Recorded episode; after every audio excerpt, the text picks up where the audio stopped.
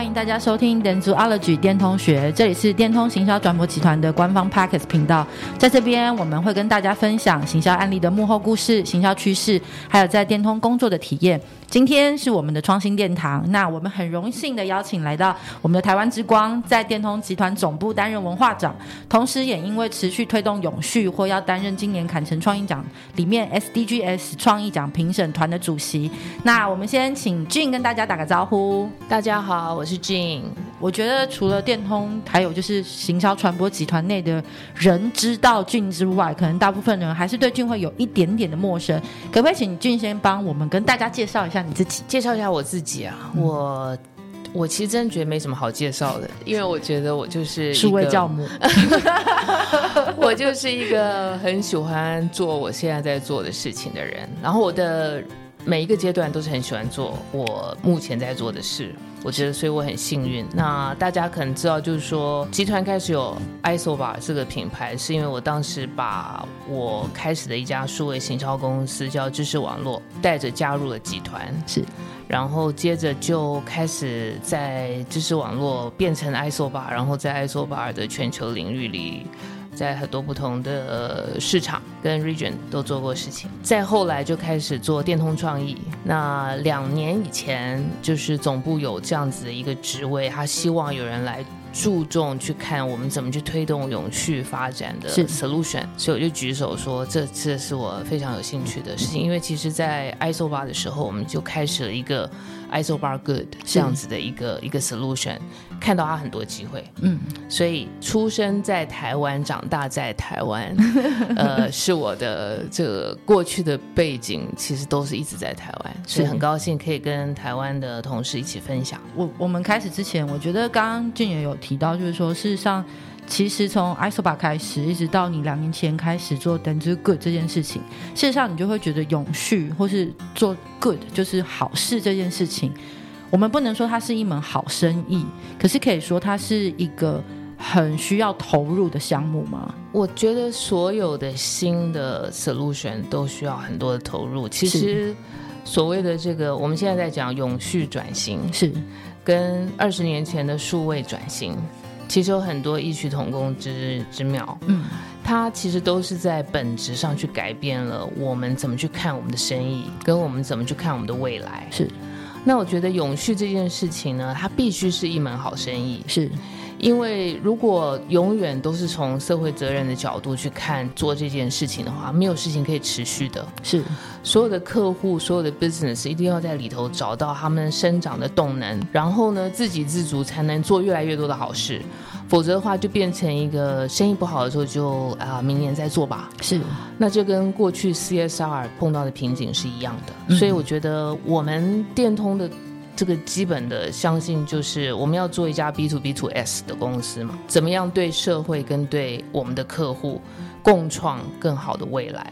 那我们一直很希望，就是说，我们自己对于社会的责任是来自于我们非常多的创意跟想法。消费者每一次买一样东西的时候，其实就是对他未来的想住的这个世界投下一张选票。是，所以我们怎么能帮助他们做更好的选择？其实我们在这里头有非常非常多的东西可以发挥。所以这个是这个做 dentsu good 的原始，也就是说，我们一直讲 Grows through good。就是我们不能再把这两件议题分开了，分开的话绝对不会有永续的这个动能的。那 Jean 刚刚有提到 B to B to S，我觉得这是一个我们我们内部当然听到很多次了，可是我觉得好像对客户来说，会对这个世界或对这个社会来说，他可能还有一点点的陌生。可不可以请俊帮我们跟大家再说明的清楚一点点，什么叫做 B to B to S？其实我觉得 B to B to S 当然是我们现在的的社长他在上任的时候提出来的一个概念，是，就他认为电通这家公司呢，可以有的贡献不止在 B to B，因为当然我们所有的客户都是 B to B 的关系跟我们，那其实我们一直在做的 campaign 也好，很多的创意也好，很多的 media 的这个 investment 也好。我们在做的事情是 B to B to C，是就是我们协助我们的客户去跟消费者串联跟连接。但是现在我们所处的这整个世界，需要我们更多的关注是除了我们 B to B to C 之外，怎么样能够把它延展到 B to B to S？也就是说，怎么样能够创造一个更永续、是更绿能、是更仁慈的社会？所以那个 S 是 society，对不对？没有错。所以我们就期望是我们帮助客户做更多美好的事情之外，也可以推动让这个世界变得更好。对，所以就是我们接下来要一直不断往前投入的部分。那我们也知道，就是说俊也因为这样子一直不断在推动这件事情。事实上，你在坎城担任评审，其实已经担任过非常多次了。只是今年刚好是 SDGs 的评审团的主席。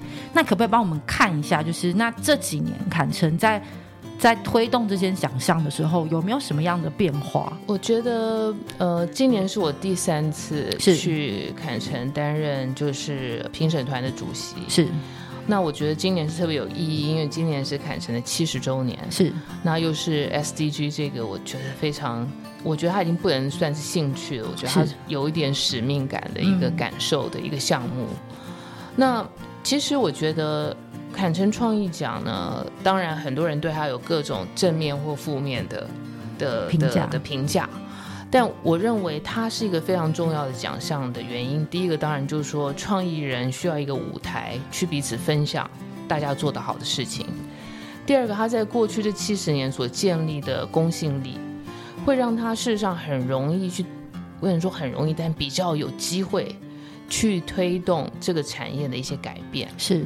那比如说，他从今年开始，他要求在这个我们参展的过程里头提供的资讯里头去加入，就是说你的碳排，是。你你做这个 campaign，你的碳排放是。你的呃增加或减少或贡献是，或是对社会的这个影响力的贡献。虽然这不是一个必须的一个项目，但我觉得你开始反正开始做这件事情，就会让更多的客户也好，agency 也好，了解这是我们在可见的未来，我觉得有意识的去关注的事情，它不会是一个。突然发生了很多事情的的的的发生，需要它有一些呃结构上跟制度上的改变。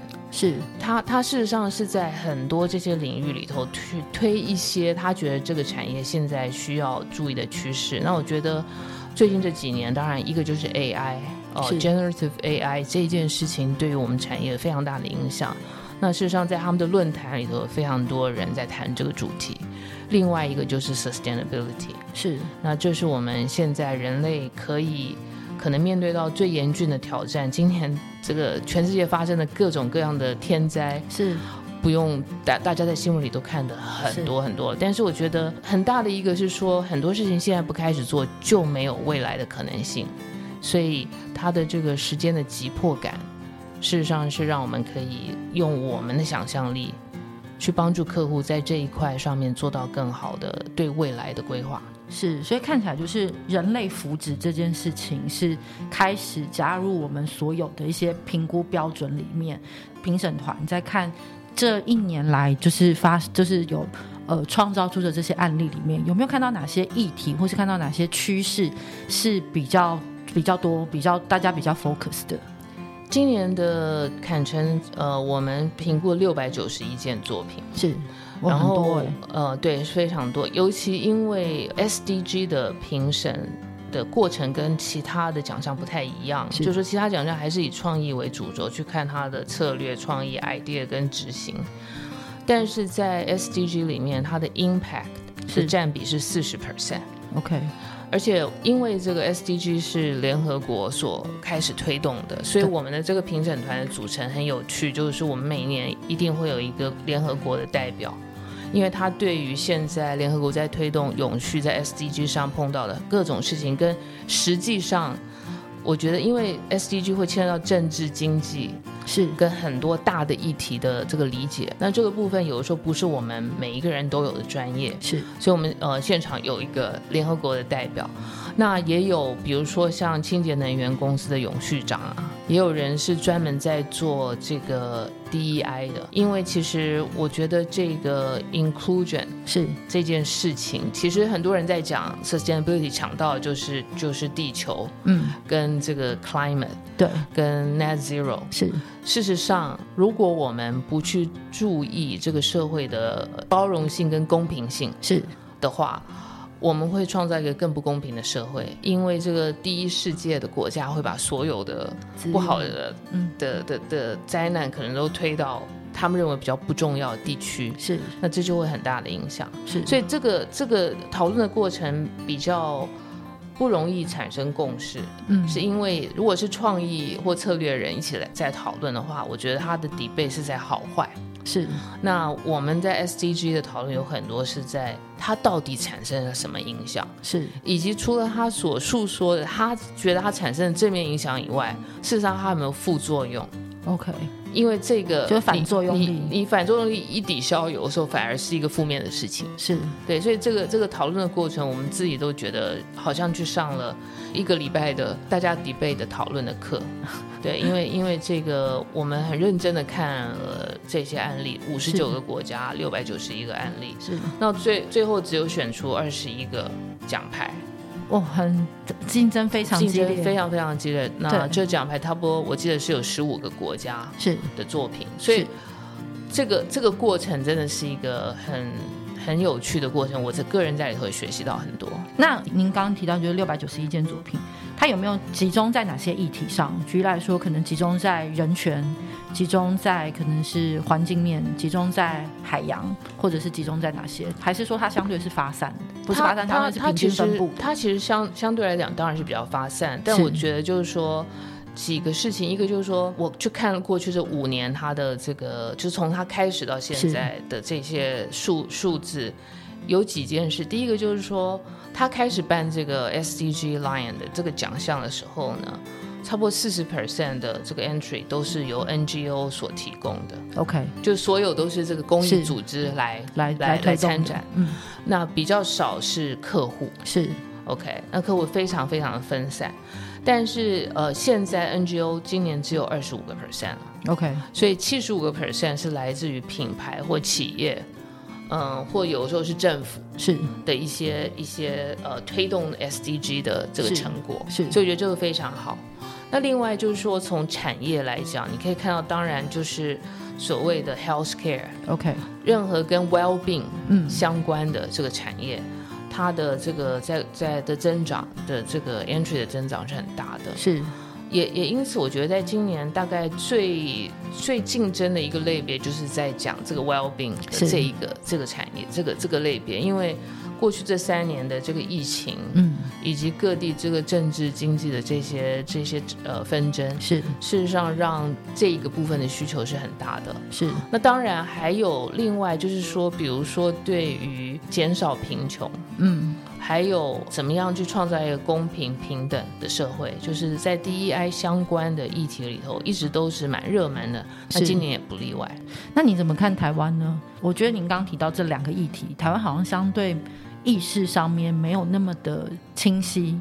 那你觉得台湾在 DEI 这件事情上面，我们可能需要再多关注哪些项目呢？或多关注哪些面向？其实我觉得 DEI 这件事情。它的重点就是在不同的市场里头，是。对 DEI 的诠释应该是不同的。是，那我觉得相对而言，嗯、我们跟比如说现在 DEI 议题非常热门的，像比如说在美国，美国，嗯，它的确是有非常大的社会问题，是。是由长期的不重视 DEI 而产生的，嗯。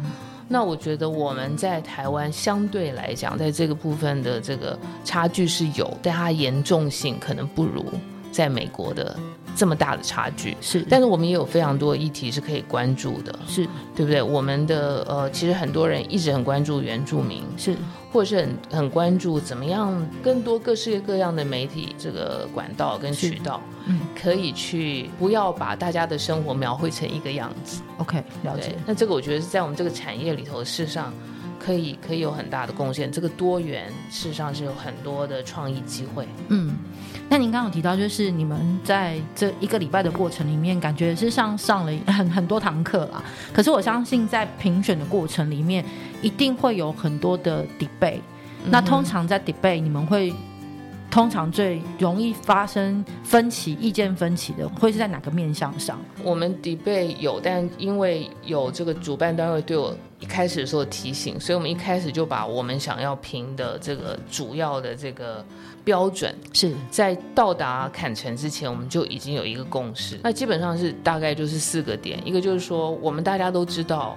呃，我们不是投票选出我们最支持的这个议题，所以我们不是在找故事，我们是在评 solution。OK OK，这个很重要。嗯、那这个这个点就改变了很多很多的讨论，因为其实有非常多很好的故事是。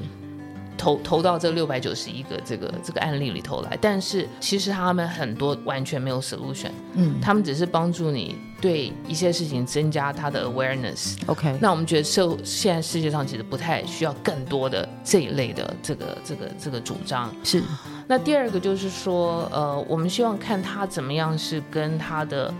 这个品牌的 purpose 或商业策略有直接的连接。再、嗯、回到我们刚刚讲的这个 growth through good 这件事情，嗯、比如说，如果你是一个食品公司，你在做的事情可能跟你的这个 regenerative 的 farming 有关，你的这个整个 supply chain 的过程。那这件事情会帮助你这个这个整个的增长，那这个就会跟你的这个商业策略是连接的。但是有一些的作品很明显是跟它原始的这个企业的宗旨或者是所在的 business 领域的相关性很低，嗯，那这个就就不会被考虑到最后的这个这个这个范围里。是。那第三个就是它的 impact 或者是它的 potential impact，嗯，因为有一些是比较是像产品的 prototype。Prototype 你很难在此刻去证明它的 impact，对。但是事实上，呃，你可以去，你可以去理解它的 potential impact，跟它怎么去规模化这件事情。所以规模化在我们的这个呃讨论里头是很重要的。了解。那我觉得主要的 debate 会是在来自于对各地的 culture 的 context 的不理解。了解。因为呃，永续这个议题就是说，所有的问题都是 global。嗯，但所有的 solution 都必须是 local，嗯，就像 DEI 一样，是。在美国很好的 DEI 的案例拿到台湾来，绝对不会引起任何的共鸣，是。因为这社会议题是不同的，是，所以我们很多的是在了解这个这个文化背景，是，就是到底为什么是。这样一个 solution 会在呃造成好的社会影响，是。他在解决什么问题？了解。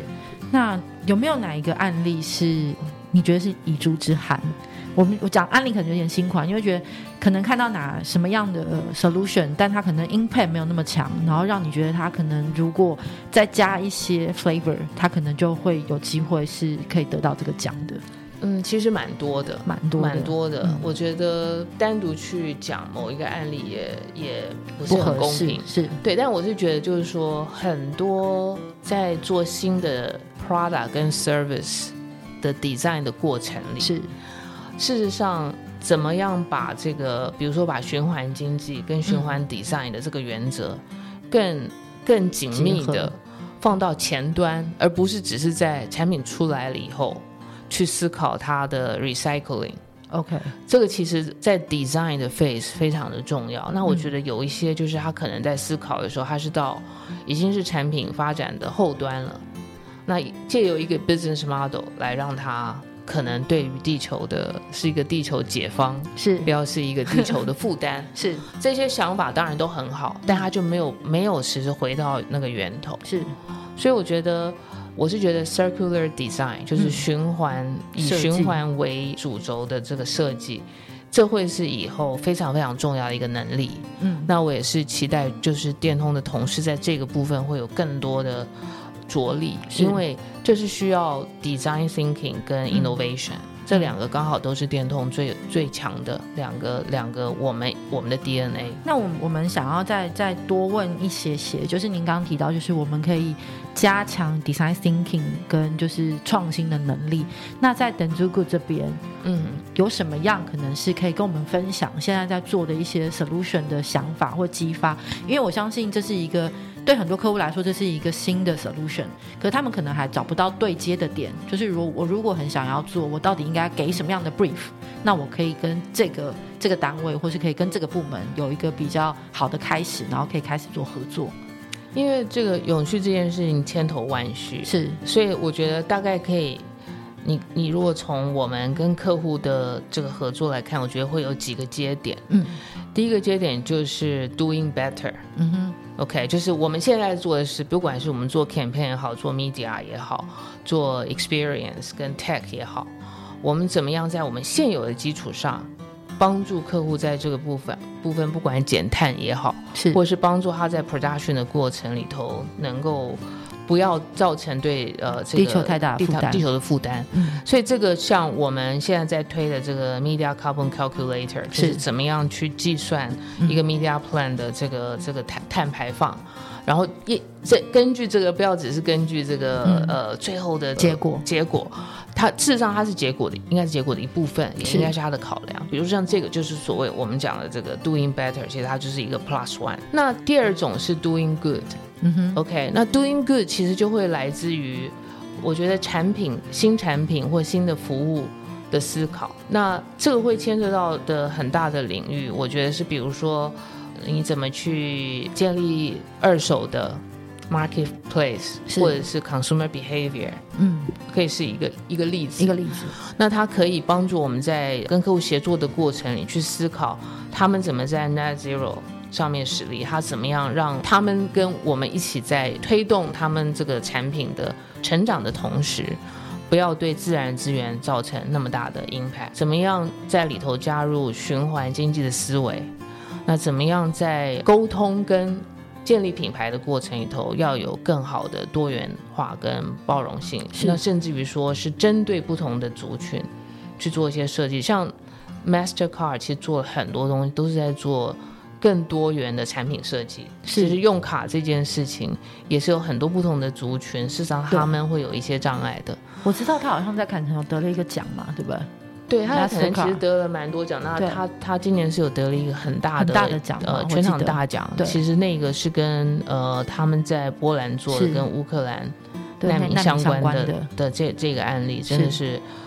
呃，案例是他叫 Where to Settle 何处安家，嗯、是其实他做了一件呃，我们觉得应该是政府做的事 啊、呃，但是他帮助了这个乌克兰到达波兰人，其实解决两个问题。嗯，一个问题就是说，大家因为进来都是坐火车进来，所以都是集中在那几个大城市，是，所以对波兰造成非常非常大的这个负担负担。那也也因此，大家对乌克兰难民在经过长期就开始有一些负面的影响。嗯但事实上，很多离开家乡的乌克兰人，他们本身的教育水平、哈水平、他们的工作能力，他们原先他们可以贡献的事情，都是很很很好的。所以，Mastercard 就做这样一个何处安家这样一个平台，是跟找工作、房地产，还有很多他们自己的消费数据跟政府数据去结合，帮助乌克乌克兰人进来的时候，知道就是说他们有很多不同的 city 可以去。是，所以他分散了这个这个他们的聚集。之后呢，事实上对每一个这些 local 地方的当地的经济都会有助益。所以呃，一百一百应该是一百五十万乌克兰难民在波兰最后留下来里头，有百分之二十的人说他们是用这个平台找到他们去的这个应该就是可以去的适合他们呃这个 family 去的地方。是，我觉得在看这些案例的时候，我都会起鸡皮疙瘩，因为就觉得说哦，他们真的是做到很多很。良善的循环，让我们可以看到这些事情是有很好的一些发挥，这样子。那事实上，就你除了在推动 SDGs，就是永续这件事情上面，因为是担任文化长嘛，那我想问，就是事实上，电通全球在这么多国家，然后我们事实上也有很多的同事是属于不同的人种，或是不同的个性，来自不同的家庭。那文化这件事情，你觉得我们？第一个是我想问两题，你觉得属于我们的文化最重要要拥抱的那个核心是什么？第二件事情是 global 的 vision localization 要做的时候，那我们可以怎么去拥抱这件事？对，我觉得呃这是一个很好的问题，然后这个问题当然。单独就可以做一集，但是我想也是。但是我觉得，我觉得几个重点，一个就是说，其实电通从过去这一百二十一年的历史里头，一直相信几件很重要的事情。是，第一个事情是创新，是，但不是为创新而创新，是为良善而创新。第二件事情就是，其实这个电通很会做的一件事是邀请一大堆各种不同技能嗯的人。嗯到同一个桌子上来一起讨论，嗯，我们要怎么做？嗯、这可能是我们内部，可能是外部，可能是政府，可能是 NGO。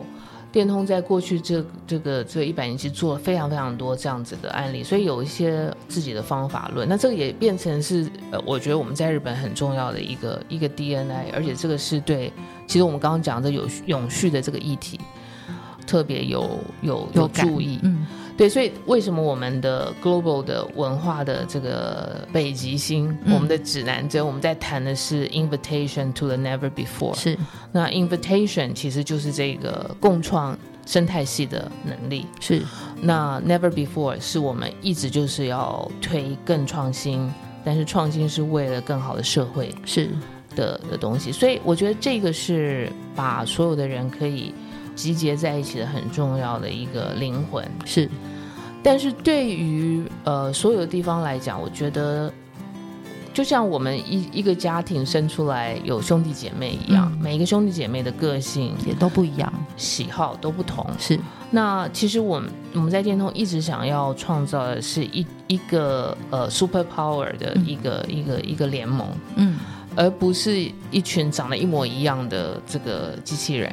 是。所以，其实每个 super power 都本来就可以有自己不同的技能啊，自己的兴趣啊，自己的。但是，只要我们知道尊重对方、了解对方，嗯、我们就可以一起出去打很漂亮的仗。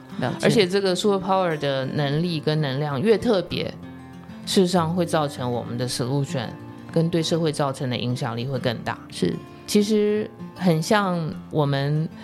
在跟，尤其是在跟国外同事在谈，就是你的 first name 跟你的 last name，嗯，呃，你的 family name 是电通，是，但你的 first name，你每个人各自各样取自己的名字，而有自己的个性，但我们会希望所有的人是在一个同样的价值观之下往前推动。是，那我想问，就是文化推动这件事情，当然有一一样的信念，然后有一样的，然后我们一直不断增长我们。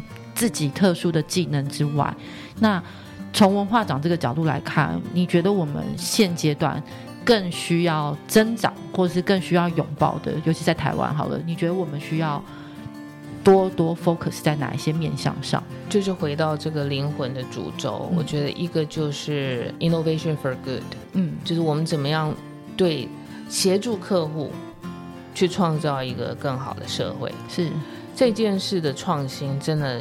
但是想这个就想不完了。嗯，那我觉得台湾电通在整个集团在台湾的影响力，以及我们的客户在台湾的影响力，真的是非常的大的。是，只要我们的每一个客户都，呃，在这个部分多做一 percent，嗯，事实上可能对整个社会的影响。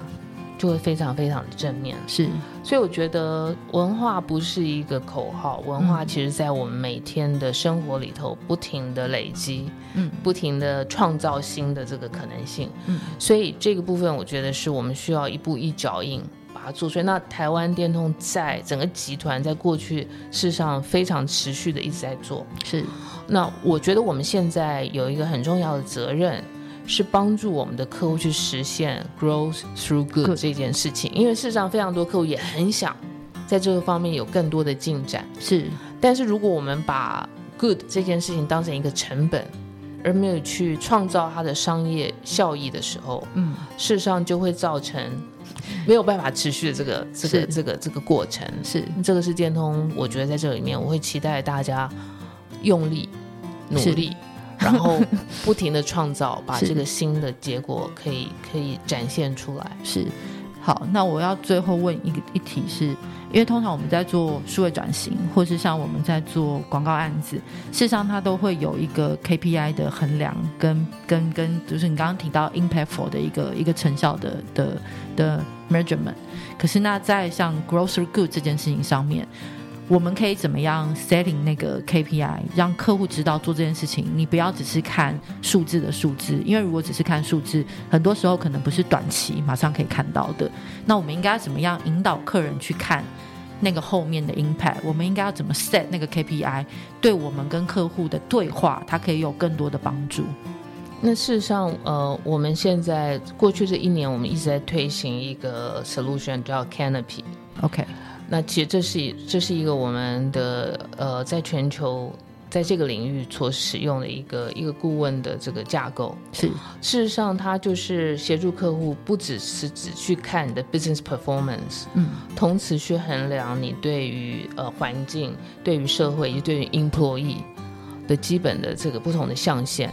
那怎么样能够让你公司的这个这个这个愿景是可以真的落地？是让这四个象限都可以连接。是那呃，我们跟我想大家知道，我们跟日经是合作，我们做了这个 Wellbeing Index，它背后背背后的思维跟呃用的，我们跟日本很多企业在讨论的工具就是这个 Canopy。OK，我们是用这工具去引导很多日本企业去思考。他们要做的那件最重要的事情可能是什么？什么？嗯，那这件事情怎么样会造成对他公司内部跟对他的顾客的影响？是，呃，我自己是觉得对这件事很兴奋，因为我们已经呃在三十几个客户上看到这件事对于策略跟思维跟行动。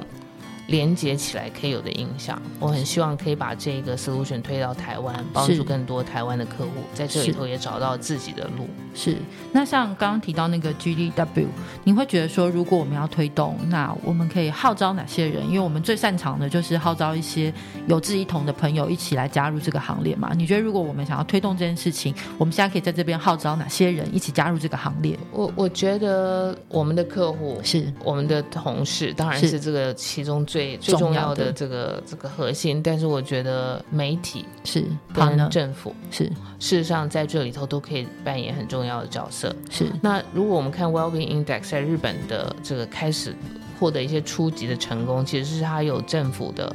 呃，支持。是，然后有这个媒体的很大大量的在去思考跟反省，是。很多我们一直重视 GDP 的成长，不重视 GDW 的成长，是，所以造成了整个社会不 balance，跟这个、嗯、这个整个，我觉得整个人民的 well-being 是。都造成很大的影响。那如果我们现在不开始反省的话，或者没有作为的话，其实这件事情只会越来越严重。我记得上次你上课分享过一件事情，就只要每天进步零点一 percent，然后你在三百六十五天之后就变得非常不一样。那我觉得这也是每次我在听俊的分享都很感动的地方。谢谢。对，好，那今天大概节目就差不多到这边。我们非常谢谢俊在百忙之中抽空来跟我们分享。不管今天有听到很多，就是如果接下来要报 SDGs，你要。注意的，还有你要报奖的时候，你应该要针对哪些哪些面向？第二件事情也是大家可以关注一下我们电通，事实上接下来会有很多新的 solution，或是会有很多希望让这个社会变得更美好的一些作为开始推动。那也欢迎大家来加入我们的行列。那提醒大家，Dentsuology 的节目呢是每两周上架在 Apple Podcasts、Google Podcasts、Spotify、KKBox 还有 First Story。那欢迎大家订阅收听。那如果有任何想要听，或者是想要知道更多跟我们文化相关的事情，都欢迎收听。那一起听听电通学，然后试试通通电。谢谢 Jane，谢谢 Teresa，谢谢。